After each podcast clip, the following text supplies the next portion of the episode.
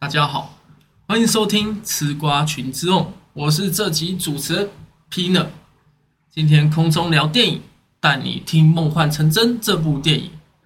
今天在我身边的两位都是不懂棒球的影评人，分别是瓦卡与阿凯。大家打声招呼。大家好，我是阿凯。大家好，我是瓦卡。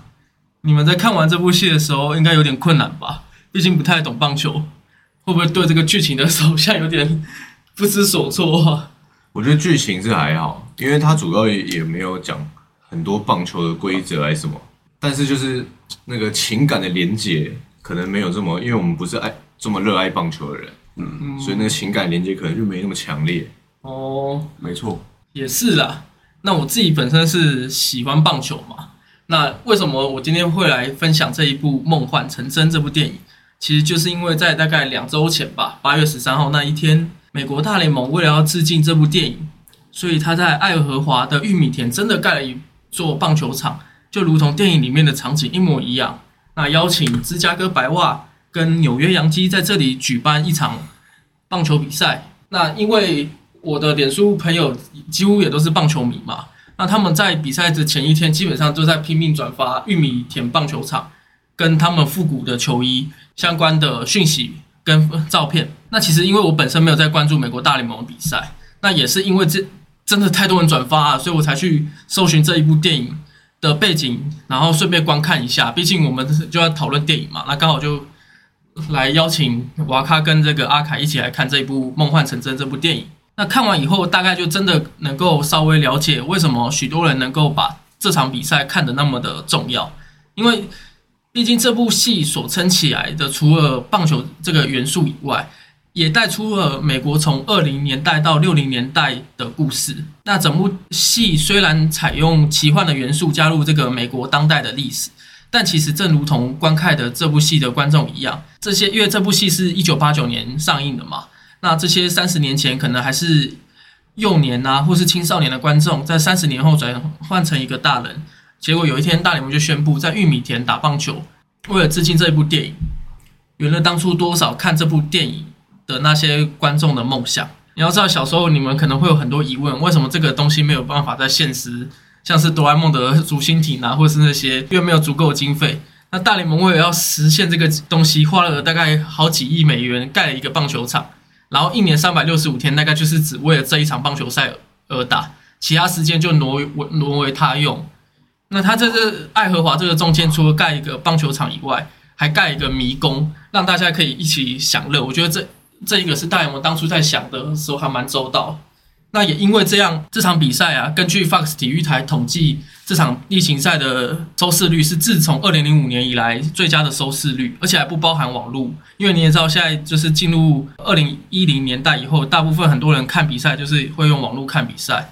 那这一部的收视率创造了。非常可观的收入啊！那其实，在现场的门票也从一张三百七十五美金，大概是一万台币，被黄牛炒到两万七千台币，就是非常惊人。有我问题是，他他盖的那个棒球场是像电影里面那样子，就是非常户外吗？还是他也是盖着一个棒球的场馆？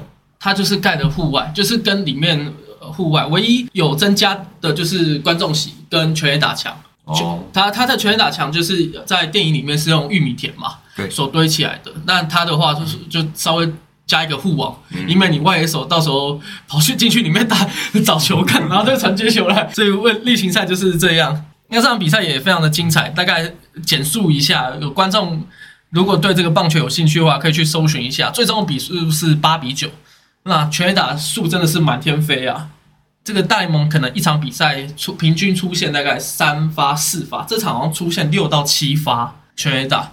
它距离有比较近吗？它距离基本上没有比较近，也是符合三二八，两两侧都是三二八，但是它的全垒打墙比较矮，嗯所以也因为这样，然后可能又是其实跟每一个地方的气候有相关，那它这个气候就刚好让这场比赛的全垒打满天飞。以前有一个传奇人物说过，棒球比赛最好看的比数是六比七，这场比赛。最终比数就是八比九，其实有点很多人就解释说，因为就是已经到了二十一世代这个感觉，所以这个比数不能一直停留在六比七。随着这个多了一分跟两分，变成了八比九，反而又是个完美的数字。感觉有点硬要。对，这是这是这是还蛮硬要的。我看的时候还蛮硬要，但当下说好了，反正全垒打满天飞，大家就开心嘛。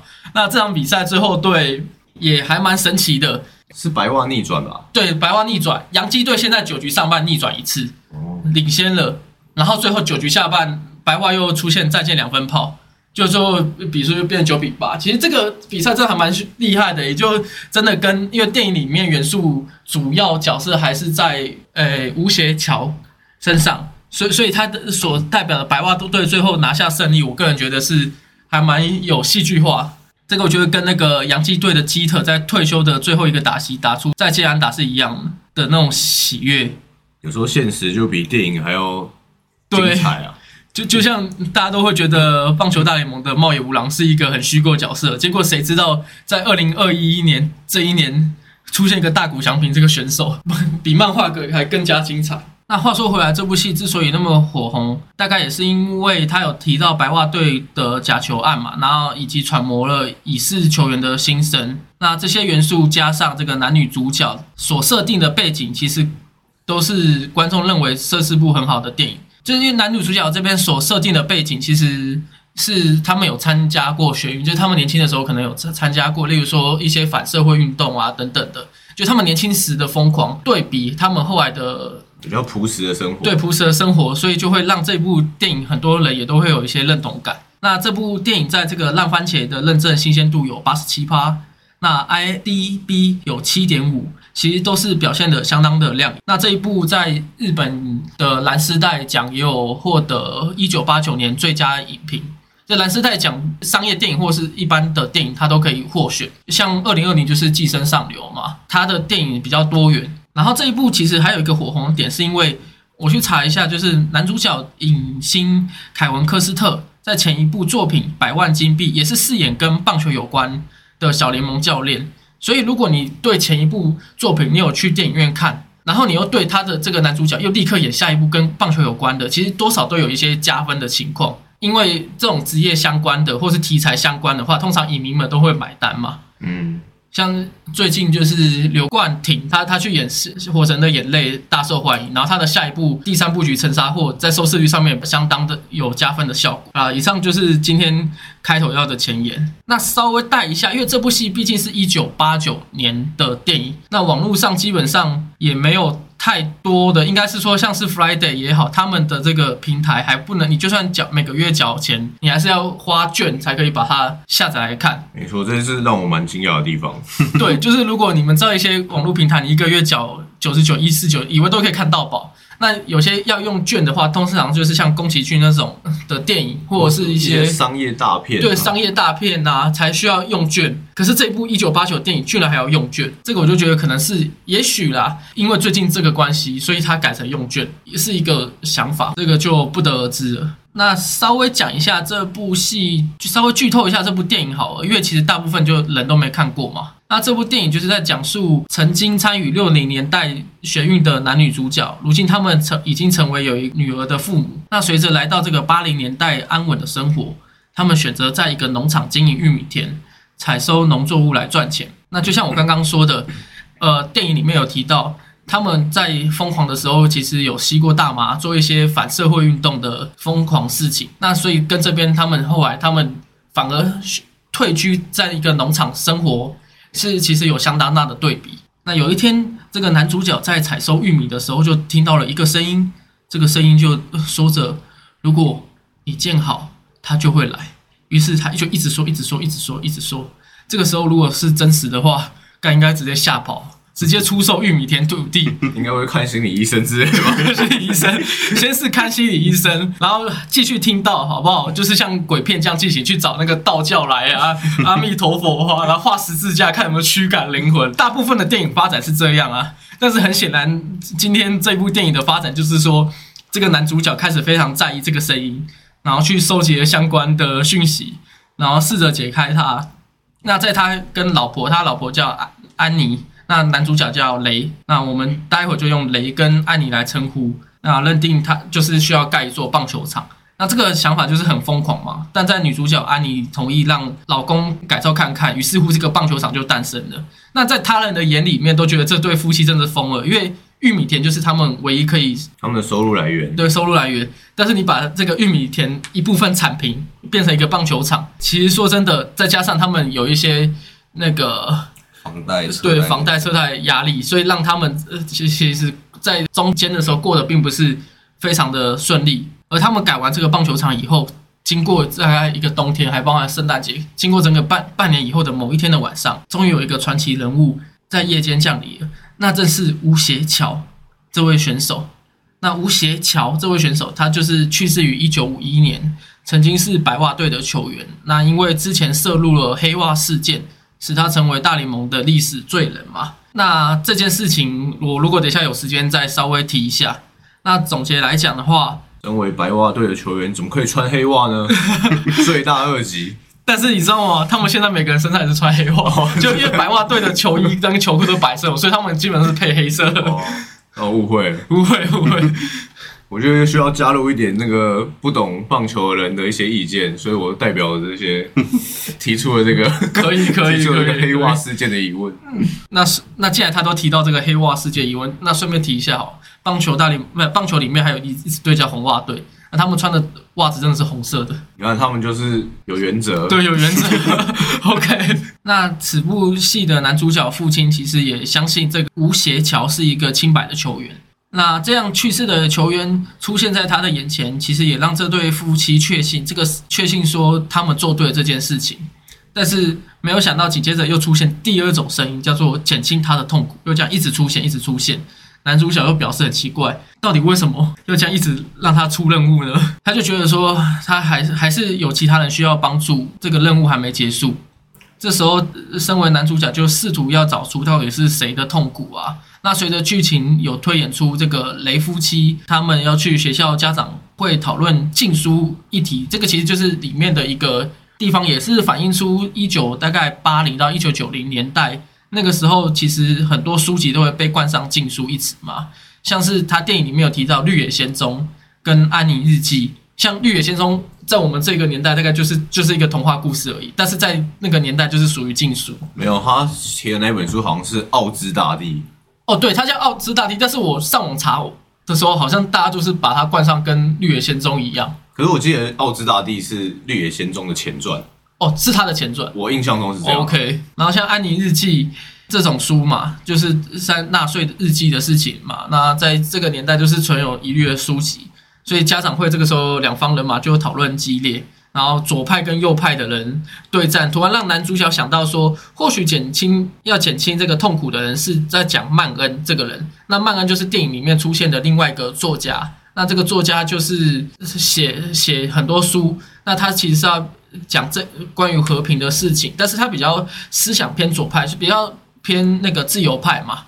那在家长会上面，其他有些可能是法西斯主义，是比较属于极右派的人，他们就会觉得、这种书就是禁书，应该要赶快被禁。那也因为这样，他就觉得这个曼恩或许是在要帮他减轻这个痛苦，因为他毕竟跟棒球也有稍微有关系，所以他就后来就开车去前往找曼恩。那详细的部分我就不多说了。总之，他最后讲到这个，找到这个曼恩，曼恩也愿意跟他一起去冒险。那后来在球场又是寻找第三个声音，就是它是一个密码，就是在大荧幕播放的，坚持到最后，一九二二月光葛拉汉，这又是谁让这个曼恩跟男主角推测他可能是一位医生，叫葛拉汉，他在年轻的时候有打过棒球，因为其实这部戏就是要找说，呃，到底有哪些人跟棒球有相关，所以他们推测这个医医生他们在年轻的时候有打过小联盟的比赛，那因为没有站站稳大联盟而去作罢，所以他就转型当医生。那也许是因为这样，他也有个棒球梦吧。所以就这样找寻遗憾的灵魂与人们，所以最后包含找到那个医生，可是那医生早就已经死掉了。但是因为因缘机会下，在某个街角，他与男主角相遇，到最后医生用年轻的肉体在路上拦车，带他一起去棒球场。算是也圆了这个灵魂的梦。那其实这一部戏到最后大概就是在讲女儿也说了脱口说出一句话，要如何让玉米田起死回生，就是希望大家都可以来看这个棒球，去当一个农场在玩。曼恩跟随着传奇人物前往玉米田找寻答案的时候，就画下了这部电影。那电影的最后，他们那一部场景就是许多的车子在从公路上面要到棒球场那边停车，其实就是相对在找寻说，希望这个农场的地方，那个棒球场可以被许多人来呃游客啊前往来演，也就是大联盟比赛最呃最初的梦想嘛。所以他们在棒球场以外，还有去复刻了这个农场，就是。这个家庭里面的特别墅，然后以及他们在大联盟的那个球场外面又做一个迷宫，就做一些互动式的地方，让大家可以过来玩，让全家大小都可以一起就是同乐这样。那以上就其实这个大联盟还原的真的是还蛮经典的。那大概也稍微讲完这一部电影，那就想要来问一下两位关于在看这一部电影的时候的心得啊，或者是它所呈现的地方有感到意外吗？跟预期哪边有不一样？我在看这部电影的时候。完全没办法预期啊，完全不知道接下来会会是怎么样的走向。是是是。不过看到中间的时候，我有点觉得可以把它归类在公路电影。公路电影就是比如说一群人或是什么，然后他们经历了一段旅程嘛。我觉得有有点类似啊。可是他其实那个旅程其实也不算太长，因为他最后其实又回到他家。对，公路电影一般会比较归类在说，你到了一个你你想要去一个目的地，然后。你中间旅途发生的事情嘛，对，其实我觉得有点像，但是因为它其实就结合了那个神神秘的声音，所以因为他是因为神秘的声音驱使他才开始了这一段公路旅程，所以完全没办法预测到底会发生什么事情。所以它是一个灵异的公公公路电影，算灵异版公路电影，只是只是他又没有演出来很灵异的感觉，就是大家都可以接受这件事情。我听到什么声音，OK 的，OK 的，看到灵魂 就就就去做就对了，对对对，你就执行就对了，对对，看到死人也不会不会大叫，就说哇太棒了，你终于来我的球场。你知道目前谁把这件事做的最好吗？谁？郑杰。他听 他听到什么声音，他就去做就对了。没有，可是就是就像我开始说的，他因为这部电影他一直扣住棒球的主题，所以对对我来说有点没办法带入。但但是他主要讲的就是为了实实现梦想的地方就是天堂啊，或者这些一些寓意，其实是有接受到的。像我的话，光是开头的话，这预期就真的不太一样了。对，光是开头就真的觉得，嗯，因为他那个封封面就是。在棒球场上那那个封面嘛，嗯对，然后可是他一一开始就在玉米田，然后一直接收到奇怪的声音，我就 我是鬼片呢，我是不是看错片了？奇怪，拼的会会推荐你鬼片吗？好像不对啊。然后因为他那个片，你说是在一九八九年那个时候，然后他那个风格又跟那个一九八零那个杰森那个影片很像哦，我觉得嗯，这风格真的很像那个。杀人魔里面会有的那种风格感觉，而且又是在那种玉米田，你要呼救也找不到的那那种场景。哦，然后在剧情部分的话，是真的，他后续真的都想不太到。嗯，然后不过就是，呃，男主角不是有在里面提到什么他爸，好像是就是他好像那个很遗憾没有那个陪他爸那个练练球，玩那个传接球。对，哦，对对对对，对对，然后到后面的时候，这个也。没有想到的，他爸会出现在他那个球队球场里面，对球场里面。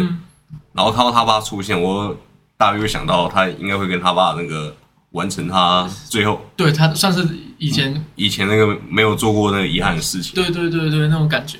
嗯，所以所以两两位在看这部的时候，有有稍微被感动到吗？我觉得我我有被感动到，但是我对最后一刻传接球反而还好。实现梦想的地方就是天堂。哦，这一段对话，我觉得别我真的有 touch 到。其实，因为我在看这部电影的时候，自己的心得啊，我会觉得说，我原本在跟上上周在跟你们讨论这件事情的时候，因为我本身也没看过嘛，也是因为比赛的时候才去 follow 到这个。那那时候我就想说，他的故事走向应该是，可能他的本身就以前小朋友，呃，可能男主角就很贫穷嘛，那他的梦想就是为了要盖一个棒球场。然后吸引到所有大联盟球员来打，那最后那些大联盟球员就真的出现。那因为他们还有讲到，可能是那时候白袜队战绩不好的时候啊，等等的。但是因为我都没有去查嘛，包含白袜队的假球案是在一九二零，跟故事里面的一九八零年代的时候，其实基本上是有一些差别的。就已经过了蛮久了，这样。对对对，那你去看了这部电影以后，才发现，哎，干，原来那些出现的棒球员都是死人。所以那怎么大联盟比赛是是用活人来去当？不然怎么用死人啊？也是啊，可以用投影机啊，这样没有啊，就是这个感觉。那其实像那个洋基队的法官这个打者，他后来也就说，他小时候的这个梦想就被成真的，然后他自己也成为感觉类似电影里面的重要角色里，他会觉得很感动。那自己在看完这部电影的时候，其实我当下会觉得说，这是一部好电影。但如果今天不是因为大联盟这件事情，我可能不会拿来讲，因为其实讲的话，包含这些有点包含奇幻的元素在，以及导演想要去刻画的他的心境，是我有点没有办法去 get 到。那我唯一觉得不错的话，就是像是这一部电影里面，它没有太多的商业化感觉，例如说他在片尾曲，好，片尾曲他就没有人唱歌。他就是用一个很淡很淡的音乐这样去播放结束，让我就觉得有一种得到一种稍微解脱的感觉，然后就觉得很棒。那个片尾你说的片尾曲有点连贯到他在稍微快到结局那时候讲说，就是人们都会来你的这个球场、这个农田参观，然后他们为了得到平静什么才来的。对对，刚好，然后片尾曲又是这么的平静或者柔和的音乐，我觉得有衔接到那个剧情。他如果这个时候开始唱歌，反而会有点破坏掉那个感觉。在我我剧情的地方，我还有一个觉得还蛮不错的地方，就是那个那个医生叫什么名字啊？那个医生是不是他叫做月光格拉汉？对，格拉汉，格拉汉医生。我我我觉得他这段也是我很喜欢的，就是他本来因为他这部电影就是在完成一些跟棒球有关的人，但是他没办法。完成棒就是在生前没办法完完成的棒球梦，然后有点男主角帮他们就是圆梦这样。可是那个他格拉汉他后来以年轻的年轻的样貌出现的时候，然后也顺利的在球场上打球。嗯。可是最后当那个男主角的女儿她受伤的时候，他也是毅然决然的就走出场外，然后变成医生的医生的样子。嗯。然后救助了他的女儿。当下真的很感动。对，就是他。他好不容易，他身为一个鬼魂，他都已经死了，可是他好不容易有机会回来完成他的棒球梦，但是他还是毅然决然的，就是为了救人什么。所以我觉得，我觉得他的这个设定有点像是我们《灵魂急转弯》灵魂急转弯的那个理发师。有有有。那时候那个《灵魂急转弯》的男主角不是说跟那个理发厅老板在聊爵士乐嘛？对对对。就后来好不容易才跟他聊到别的，然后他就说，其实他原本的梦想好像是做别一件事，我忘记是什么。有有对，然后因缘际会才变成理发师。对对。然后呢，那时候男主角就跟他讲说：“那你一定很难过，你没有成为你想要的那个职业。”嗯。他说：“没有啊，我现在成为理发师，我还是很快乐啊。”我觉得有点像他，他他虽然没有完成他原本的棒球梦，但其实他在当医生的时候，他也很快乐。他他也是心甘情愿去当医生。对对对。因为因为他那时候。电影有提到他在当医生的时候也救助了很多小小镇的小孩啊，一些可能提供一些免费的医疗或什么的。对，然后还有免费的球票让他们去观赏棒球。对，所以我觉得就这这一部分让我觉得有点说，你不一定要，你有时候不一定要执着你真真的你觉得你很执着的那个梦想，但其实你走了另一条路，也不一定就不是你的路了。就有可能你当了医生，但其实当医生才是你的天命。虽然你很想打棒球，但有可能这条路也是你的。也是你的一个选择。对这一边确实，你讲你突然想到这个点，我才想到，对当下那一瞬间，因为他最后踏出棒球场，这个灵魂，其实他们这边电影有设定，我刚刚没有讲，就是这些棒球员其实基本上是不能离开球场的，因为他们就是一个灵魂。那棒球场这个地方，在导演的设定里面，其实就变成有点死后的世界，就是死后跟现实生活的人他们连接的一个通道，所以他们只能在这个球场上打球啊，过日子，但是他们并没有办法。呃，并并没有办法出去这个走出这个走出这个球场，不然他们灵魂可能就会消失，或者是成为什么也不清楚。但这这个时候，这个年轻的人就像你说，医生他放弃了这一切，变成一个老医生救助他。我觉得那一段还很不错，就是因为我们大家有时候都会完成我的梦想，或我一定要走哪一条路。嗯，但有时候因缘际会，你走另一条路，搞不好对你来说也是一条正确的路。嗯哼。那再来想要就是问说里面的名句，那就是它里面有提到说梦与理想，就是哪里有梦跟理想，其实哪里就是天堂。这一句话我真的是觉得是这里面整部电影里面最棒的一个名句。那就想要问两位啊，你们所追求的梦与理想的天堂是什么？我觉得这句台词真的写太好了。他前面的电影再怎么样乱演，这句话出来 就中，就中，直接得奖了。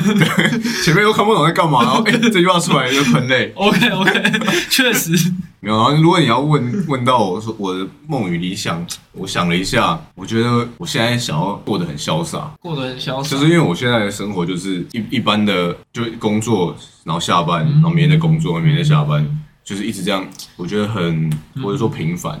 但是我想要有一种那种说走就走，或者是说不用顾虑太多，我想要做什么事情就就去做，嗯，就是一种潇洒的生活态度。我想要追求这样的感觉，嗯，其实这种的话，像乌波义这个工作还蛮适合你，是吧？说走就走，哎，真的，乌波义他还是在也是啦。可是我说我想要的感觉是，比如说我很喜欢调酒，然后我就会。为了调酒，为了研究调酒，我可能旅游各地。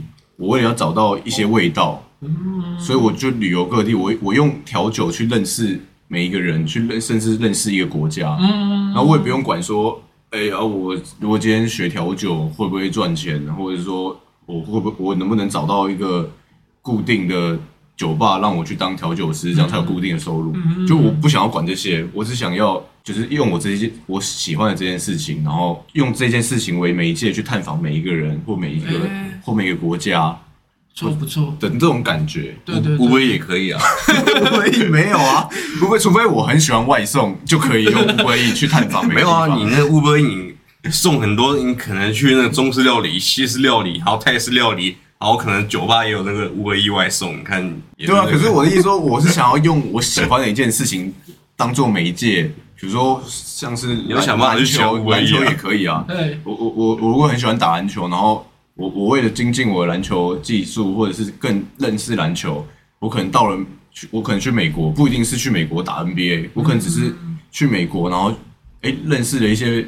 那边的教练，然后用篮球作为媒介去认识他们，认识美国这个国家，这样子的感觉也不错。或是或是我很喜欢料理，然后我旅游各地去吃每个地方的料理，因为我想要找到我心目中的那个味道之类的。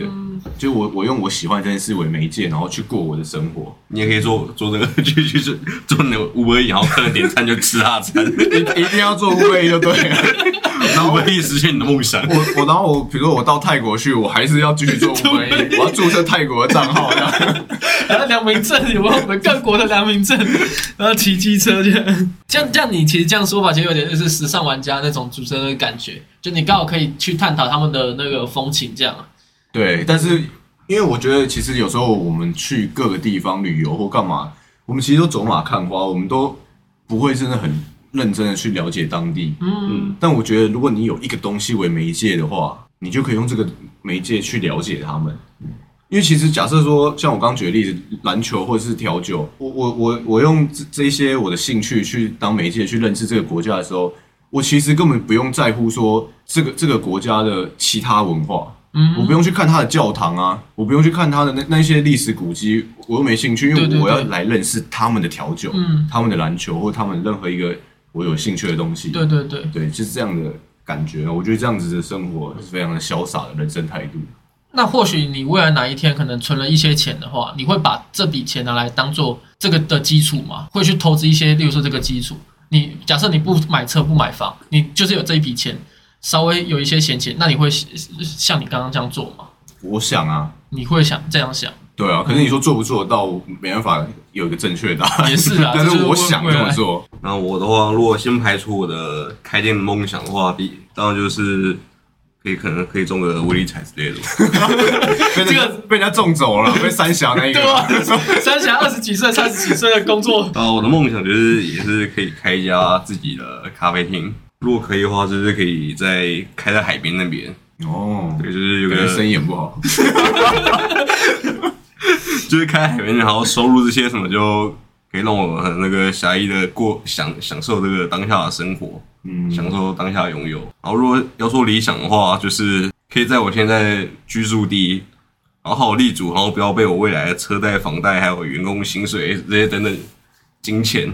可是你又要在现在的居住地，然后又要去海边开店？没有没有没有，我是说这个冲突。海边那个是梦想，哦，对对，然后我这个是理想，这个是比较务实一点的梦想，对，希望不要被那些金钱啊给压得死死的。过得潇洒，跟我一样。我如果不管是在海边开餐车，或者是在山上，如果你听到像这个男主角中间有一些声音的话，我建议不要去理他，因为等一下会变那个你知道魔神仔，那社社会新闻就会出现你。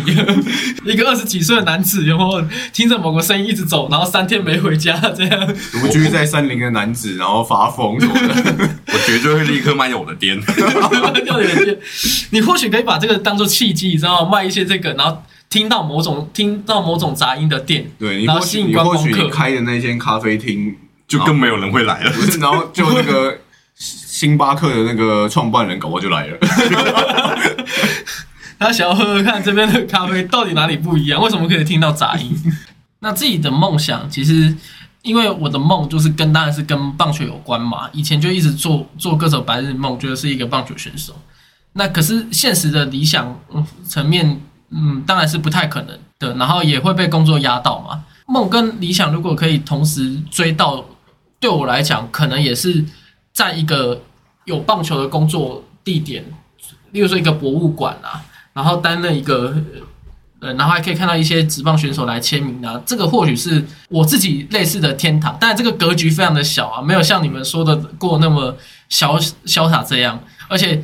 如果听众会觉得说，那你干脆去大鲁阁就好了，打 还可以每天打棒球，对不对？啊，你之前不是做做过棒球的工作了？对啊，可是像我要说的，就是做真正实际上在做这种棒球工作，例如说去中华职棒打工，好像又觉得没有那么梦幻，就会常常因为跟棒球做相关，反而会变得有点厌倦这种感觉。所以我觉得真正梦跟理想，目前我只追随到的地方就是，嗯，成立一个家庭，然后每天潇洒的过下去。发现过得潇洒其实是每个人的梦想。这是每个人的梦想。你看，你看，所有 YouTube 好，他们为为了什么那么拼命的去拍片，就是为了过潇洒的梦想。要不然你可以去那个球场里卖热狗啊。其实卖热狗也是个不错的想错哎，法。感觉是蛮潇洒的工作。对对对对，吧我之前在 Costco 刚好听到有个卖热狗卖到赚翻的，那后来他的信用卡有搬出来吗？他哦对，他的信用卡好像没有办出来，不过那个好像也不是卖热狗的啦，是隔壁那一个。那你，这张卡掉，我没人听得懂。我也听不懂哎，这是什么？我之前去 Costco 的时候，不是有一个人找你办信用卡？啊 我刚刚说我是卖热狗的。OK，观众听得懂了吧？OK，我们骗了一个卖信用卡业务，说他卖热那个乐狗的发大财。对卖到月收十万，对对对，我们那时候是跟那个业务讲，我不知道那个业务现在是不是在某个街头卖热狗、卖香肠这样。然后我当什么业务？卖热狗就好了。然后疫情期间怎么发现干什么好像跟当初想的不一样？然后卖保险比较赚哦。那其实，在这个电影里面，这个男主角错失和父亲的关系嘛，因为年轻的时候父亲可能一直希望他可以修修大学的某些科系啊，可是他自己却去修六零年代。就其实跟那个当时的那个科系不符，就其实这个东西在每一代每个世代都会出现过啊，就是上一辈的父母亲想要要求孩子要做些什么，可是孩子可能正好因为青春期啊，或是他有自己的想法，而违背跟父母的那个理念，所以就错失了这些吵架。那其实，在这一部电影里面有到，所以也就是像刚刚两位有说到，最后他们在传接球这时候才稍微有解除这个隔阂在。那你们在面对任何事情也好，过去有想过要修补某些，或是弥补补哪些过去吗？那他的契机又是什么？我想到的是，因为我在学生的时代，不管国中、高中的时候，其实我都蛮喜欢打篮球的。嗯我一直都没有加入球队，然后打过一场正式的篮球比赛。其实我有很多机会可以加入，可是我那时候不知道为什么，因为有时候可能下课我也不想要每天都被球队绑着。那时候的想法是这样，然后所以我就不想要加。我想说下课跟同学打打球就很开心了，然后有时候可以一起去吃饭啊，或者一起出去玩，就不用啊，因为我要练球，所以不能去这样。所以我其实有很多机会可以加入球队，但我都没有，我都拒绝这样。对对对，然后，可是我现在回想起来，其实我如果可以回去的话，我有点想要，就是有加入过球队的这个回忆。嗯，不不管说我之后，比如说之后就算不是成为一个直篮球员或者是什么，就可是如果可以弥补一些遗憾，对我会想要有加入球队，然后打过比赛啊，然后一起想要比如说冲击冠军啊，或者想要赢下一场比赛的那个，我会想要有这一段回忆。没有特别想要弥补弥补什么过去的一些事情。如果真的可以跟过去的家人说话的话，我希望我给他一组数字，然后这样流流传到我现在。然后这样二十几亿，我就是跟那个三峡那个人一起平分了，很棒很棒的遗憾，好像好像可以哦。我会跟他想把这组书留到几年，然后戏院几年，然后几月，然后几号，然后给你的儿子子孙之类的，然后要他在那个时间点去潜下去 就对了。那你过不如就回去给过去的自己，然后你现在这个时候你就会想起来啊。干嘛要给家人？给自己就好了。没办法，自己就还在啊。没有，你给过去的自己说，你未来比如说二十五岁的时候，你要记得这一组号码，然后就签威力彩。那你二十五，就是照你这个照这个时空的逻辑来说，你二十五岁的时候就会突然想起来说，哎，小时候好像有一个人告诉过我在二十五岁的时候要买。照这个时空的这个道理。虽然有点时空悖论，但是本来就是这样子。嗯，三峡的那个重头奖是那个你呀，那个平行时空的你，然后现在迁过来，只是你也不知道他嘛，他现在已经坐了一门回去，搭时空机回去，会不会几天后就看到你开始那个全身穿那个金装啊，跟戴那个手手链呐，跟十几万的名表、金项链啊？干，然后装我们的装备整个升级，录音室整个升级，在那个逃珠影园的那个六楼上。如果我们有，就不会继续做这个，一起潇洒下去。我们要过得潇洒了，谁在录这个啊？我中午我们每个人分钱了，分了分了。那这一部戏就是到这边为止，我想要问的还有一个就是里面的吴小，诶，吴邪桥一直讲错，吴邪桥这个选手。他是白袜队的球员嘛？那我刚刚有说过，他曾经打过假球，呃，不，呃，不能说打过假球案，因为他其实到死前都一直在为自己平反，说他根本没有打过假球。他最后的遗言是说，我应该是无罪的，跟上帝这样讲。那其实不管怎么样，因为在可能不管任何，有一部分人就会认为说他有打假球嘛，有一部分人就是说，就像他在总冠军赛里面就是打的最好的球员，他。又没有失误，那他为什么是算是打假球？可可能是被诬陷，因为在台湾也有过嘛，很多职棒球员被诬陷打假球。那个未来有提到棒球的话，我可以再多讲这一方面事情。那还有一个就是这个作家曼恩，他在部分人认为像是极右派也会认为说他是属于一个邪魔歪道的人，但是左派的人也是认为说他是一个非常棒的一个理念的作家。那像是。过去这样拥有争议性，不管是罪犯也好，或是有争议性的人物，把然后你们心中把他当成英雄的人物，你们自己有？我听到这个问题的时候，我第一个想法是曹操。曹操，哇，那么久远的事。但是我觉得这个你甚至没有 太没共鸣感了。对对，所以我后来又想了一下，我觉得这种有争议性的人物，然后我又非常崇拜的人，我我想到一个人就是。现在还活着的 NBA 的球星叫 Allen Iverson，他为什么有争议？就是因为他其实非常有天赋。然后，那在以前的差差不多是可能差不多二十年前的球员，嗯，那时候他是非常就是驰骋在 NBA 的球场上的，但是他为人非常的猖狂，就是他他都不去练球，他觉得说我那么强，我去练球干嘛？嗯，然后就是有时候也会讲一些比较争议性的话，就他比较不是那种。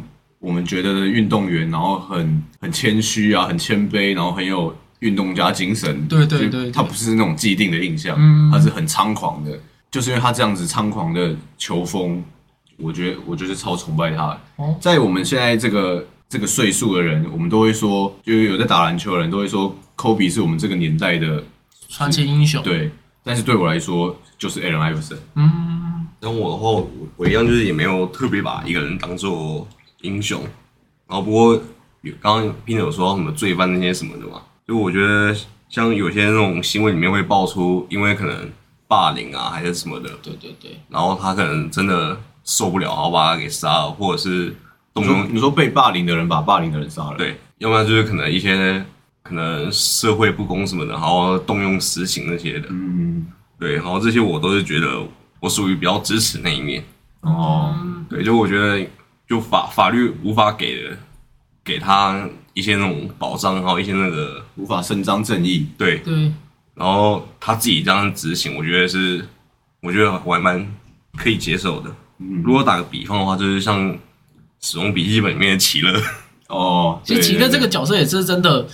你说我们如果他真的一直贯彻他的正义，说重大死死刑犯就是那种做极恶多端的人，不是那种乱丢垃圾就死的人的话，其实我也还蛮支持叶神月这个理论。嗯，其实我觉得他可以杀那些无意悔改的那些犯人。嗯，你讲到这个，我觉得奇乐也是个很好的答案。我我也很喜欢奇乐。对对。可是我对于那个就是你说他做这些事情，我我是比较没有没有那么有感的。嗯，我喜欢他这个角色是因为。他也是属于那种很很聪明，然后很猖狂的人，是是是，就是他，就是你有实力做到那边，但你不一定要谦虚啊。我明就那么强，我为什么要很谦虚？嗯，我觉得这么强，我就直接讲出来。我就特别喜欢这种人。那你们喜欢统神吗？你说亚洲统神吗？把 low 完成神的男人吗？但其他游戏就不一定，但他就很猖狂啊。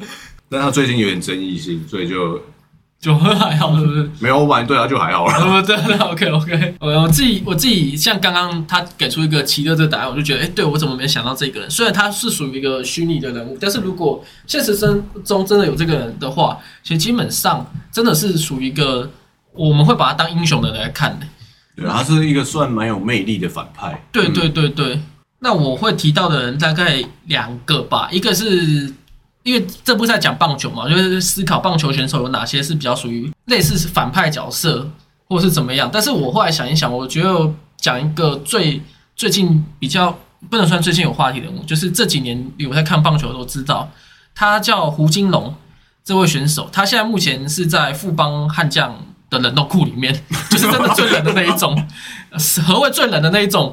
嗯，怎么讲？他就是球队的一份子，但是因为他去年得罪教练嘛，他在那个群组上面，就是群主有流出来，他在烂上面讲讲说什么打爆富邦换总，哎，就是他自己是富邦悍将的人，然后他是群主说，因为洪一中去年空降那个富邦悍将总教练嘛，然后他就留言说打败。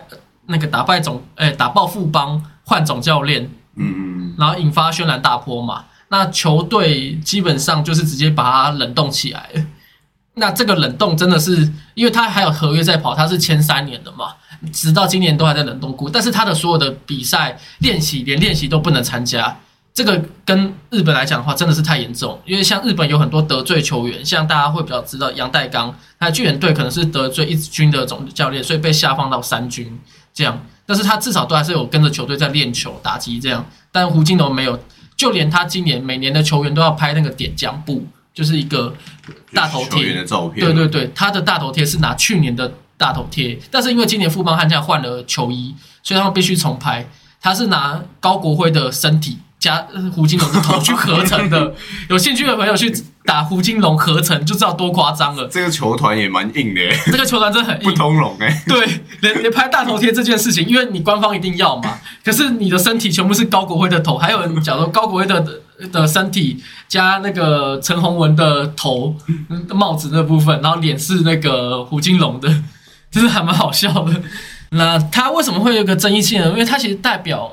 他在二零二零发生这件事，可是他前一年十二强世界棒球赛的时候，他是一个打非常强的悍的打者，他甚至是中华队里面数一数二打击成绩非常好的球员，他的打击率高达三成五零，在美国队也轰出一支全垒打，也是那场唯一得分。那胡金龙他本身虽然有大大联盟经验，但他就不是一个。他其实有点，他也三十四、三十五，他有点退化，但是他总是能在关键时刻，不管是例行赛或者是这种国际比赛也好，就会在关键时刻扮演非常要好角色。可是他却因为这件事情而被冷冻，所以我就觉得他算是一个，虽然他是有一个争议性的东西，但是我算是能够崇拜他。嗯，这是在棒球部分。那至于政治的部分，可能是黄国昌啦。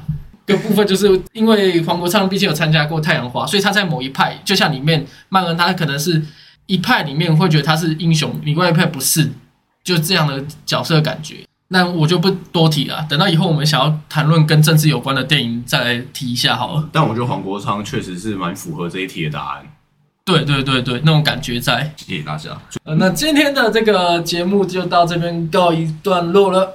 我是刚吃完宵夜，非肚子非常饱的 Pina。